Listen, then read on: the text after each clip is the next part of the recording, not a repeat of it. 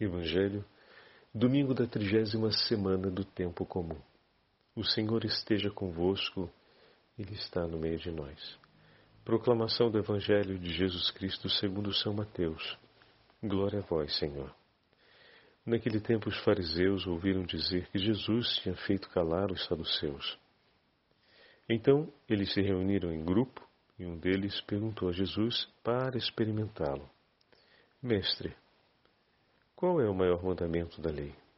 Jesus respondeu: Amarás o Senhor teu Deus de todo o teu coração, de toda a tua alma e de todo o teu entendimento. Esse é o maior e o primeiro mandamento.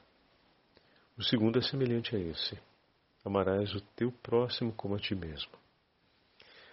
Toda a lei e os profetas dependem desses dois mandamentos. Palavra da salvação. Glória a vós, Senhor. Domingo da trigésima semana do tempo comum, em nome do Pai, do Filho e do Espírito Santo. Amém.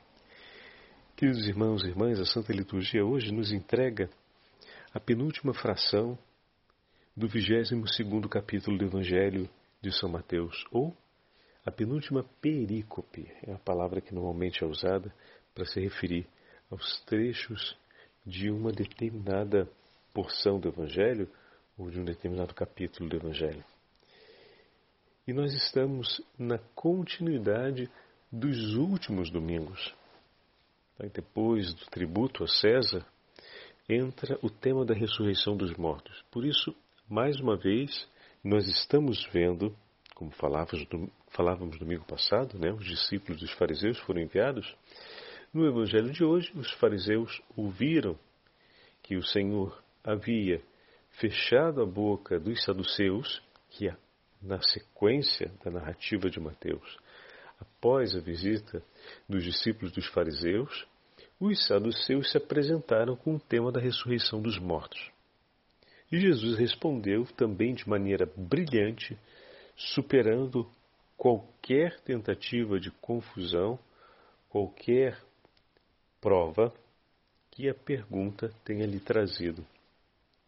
Então, os fariseus se apresentam novamente, agora para perguntar a respeito do maior dos mandamentos. Qual é o maior mandamento da lei do Senhor? De fato, a pergunta, que talvez possa parecer um pouco óbvia para a gente, não era porque o desdobramento da lei já tinha trazido à tona mais de 350 preceitos a serem cumpridos. Então, falar sobre o mandamento maior da lei de Deus, ou a identificação do preceito maior, não é tão simples quando existe a possibilidade de tão grande confusão ou mesmo dispersão.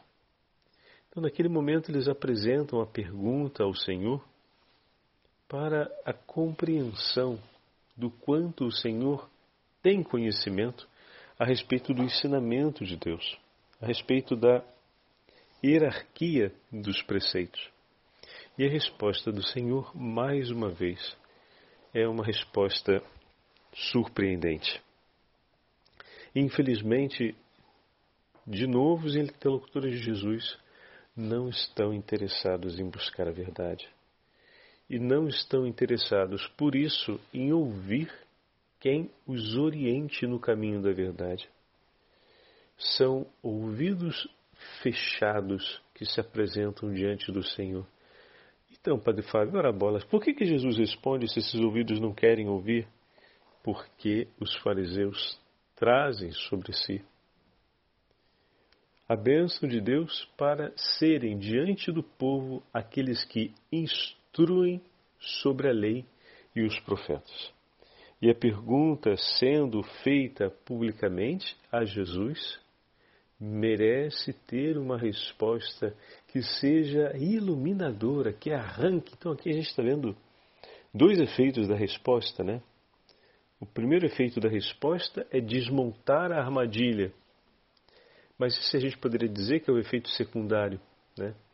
Ou o efeito em favor daqueles que vieram até ele, para a conversão deles, como temos falado nos últimos domingos.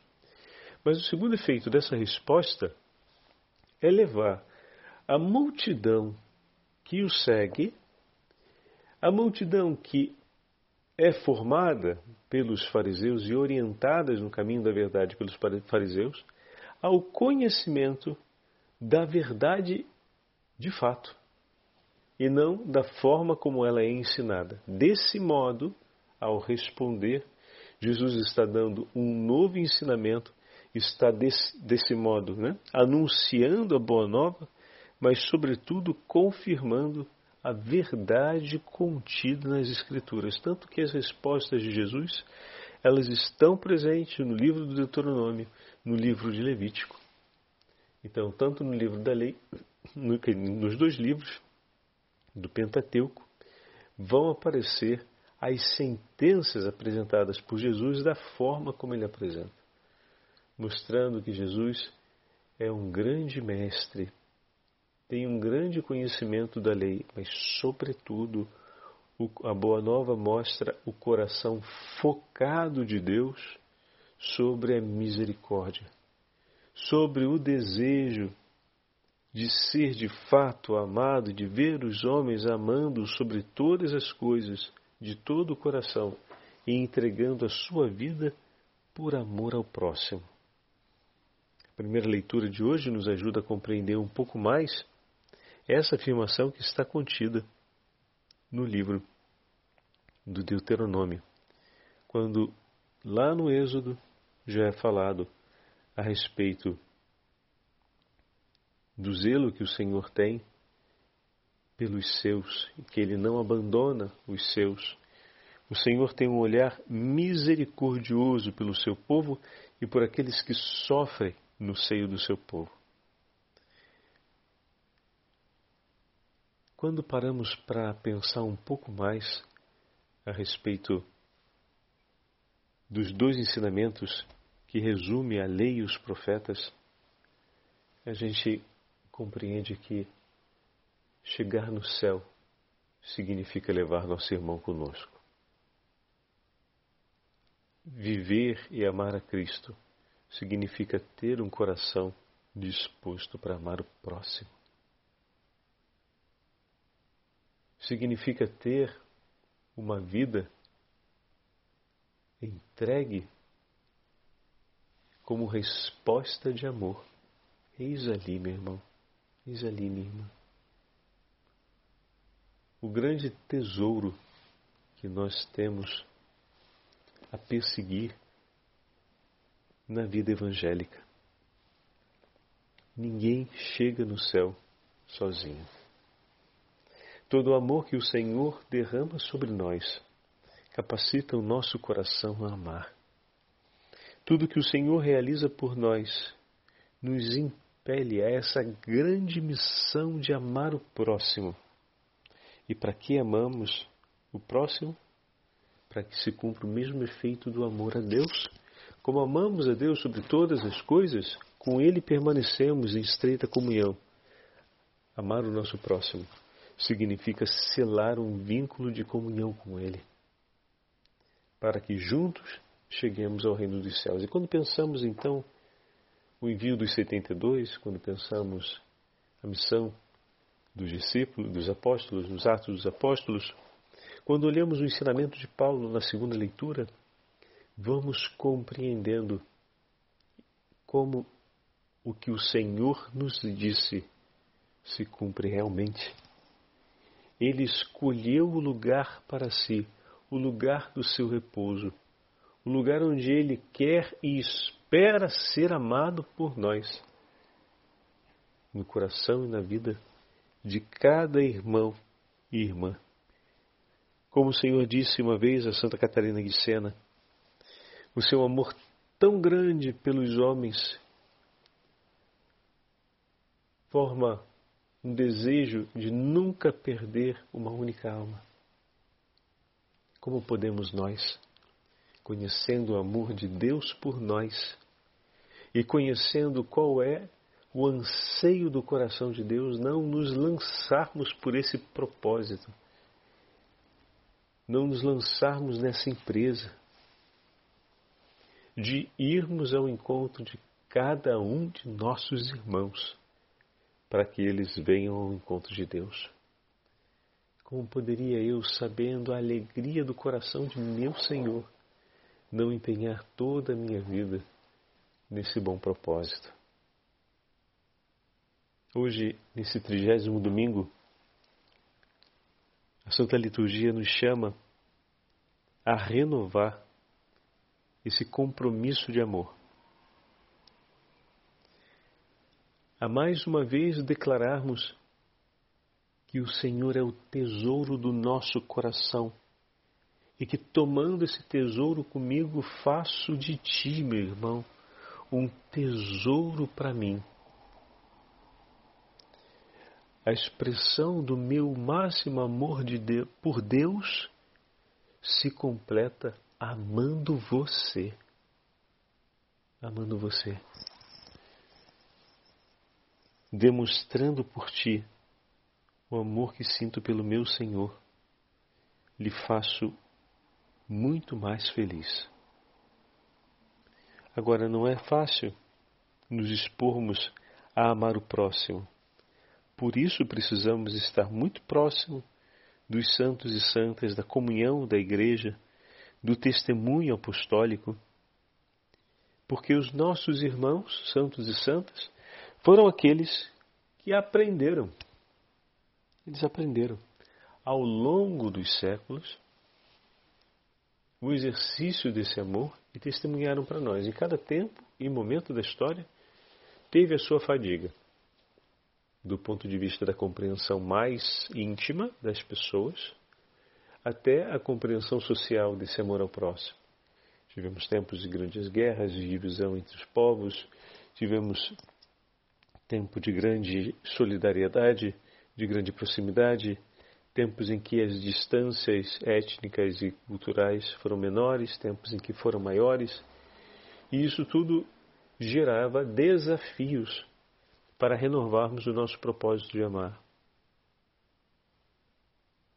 Hoje nós também temos os desafios do nosso tempo presente e vai ser olhando como os nossos antepassados viveram os desafios de seu tempo e deram uma resposta à altura da vida em Deus, não qualquer resposta, mas uma resposta à altura da vida que o Senhor esperava, é que nós vamos seguir adiante sem esse olhar para o tesouro que o Senhor já deixou registrado na história por nós, nós não vamos saber seguir da forma justa. Assim como ele, por primeiro, deixou esse testemunho, ensinou seus discípulos, de maneira que quem recebeu o ensinamento dos discípulos trouxe consigo o testemunho daqueles que pertenciam à comunidade dos discípulos e o testemunho direto do próprio Senhor, aqueles que nos trouxeram esse ensinamento tiveram consigo o testemunho de todos os que nos precederam. E graças ao bom Deus, através das nossas meditações, através de tantos outros meios e canais de acesso ao conhecimento e à experiência de vida comum cristã, nós podemos recolher esses testemunhos e compreender essas histórias e esses desafios vividos e esperados e inspirarmos-nos a partir daquilo que os nossos irmãos testemunharam a estabelecer as boas medidas do nosso tempo. Como o Espírito Santo vem em socorro dos homens em todo tempo e lugar, e a promessa não foi feita por um período, mas para todos aqueles que guardarem a palavra de Deus no coração, também o Senhor, através do Espírito Santo, há de inspirar gestos luminosos, gestos tremendos de amor pelos nossos irmãos e irmãs. Há de nos iluminar as palavras justas a serem ditas nos tempos de prova, a fim de que nós possamos permanecer firmes no Senhor, no testemunho do seu amor, na celebração do seu amor.